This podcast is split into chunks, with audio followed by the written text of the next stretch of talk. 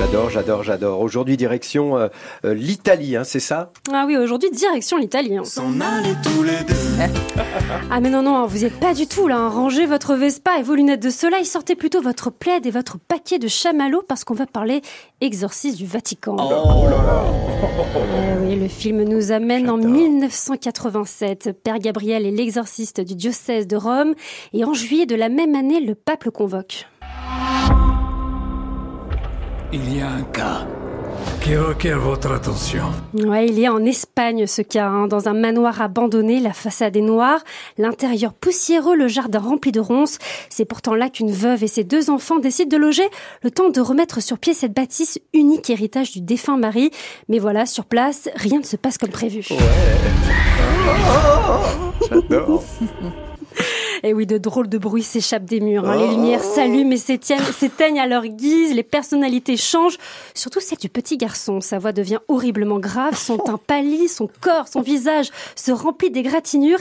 Et puis une nouvelle obsession. L'enfant est possédé. C'est donc tout naturellement le père Gabriel qui se charge de l'affaire. Un père plutôt rock'n'roll, hein, lunettes de soleil, chapeau borsalino et musique rock. Il fonce voir l'enfant avec pas mal de certitude. Voilà, Ah ouais, hein. ça déménage là. Ah ouais, il roule comme ça, directement sur sa moto. Mais voilà, l'homme qui a réglé jusque-là plusieurs milliers de cas d'exorcisme se retrouve confronté à une drôle d'affaire bien moins simple que prévu. Une conspiration séculaire que le Vatican a désespérément tenté de maintenir dans l'oubli. Et je peux vous dire que l'ennui, ben, ça fait pas partie du programme. hein.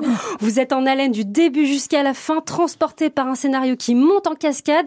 D'ailleurs, moi qui étais affalé sur mon siège au début, je me suis raidi tel un piqué, bouche bée, incapable de quitter mes yeux du grand écran. En fait, euh, j'ai déjà entendu parler de ça, j'ai même déjà euh, vu ça. hein. C'est un remake de L'Exorciste. Ou presque. Déjà parce que l'acteur qui porte le rôle principal n'est autre que Russell Crowe. Ah, hein, classe. Russell qui a fait tomber l'armure du gladiateur. Russell.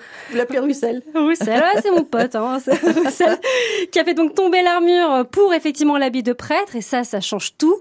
Et plus que ça, l'histoire est inspirée de faits réels. Ah ouais. Elle repose sur les archives écrites par le vrai père Gabriel Amorce, ordonné prêtre catholique en 1954, exorciste du diocèse de Rome en 1986. Il raconte que jusqu'à sa mort en 2016, il aura sauvé 160 000 âmes du démon, un fait qui, je vous cache pas, amplifie la sensation de froid dans le dos. Et tout ça, bah, c'est à ressentir mercredi prochain dans les salles obscures. Comment ça s'appelle? Redonnez-moi le titre tout de suite. L'exorcisme du Vatican. Comment je vais courir voir ça? Vous avez fait des cauchemars depuis? Vous faites des cauchemars depuis avoir Bah, ça film? va, ça va juste réveiller un bon coup, quoi.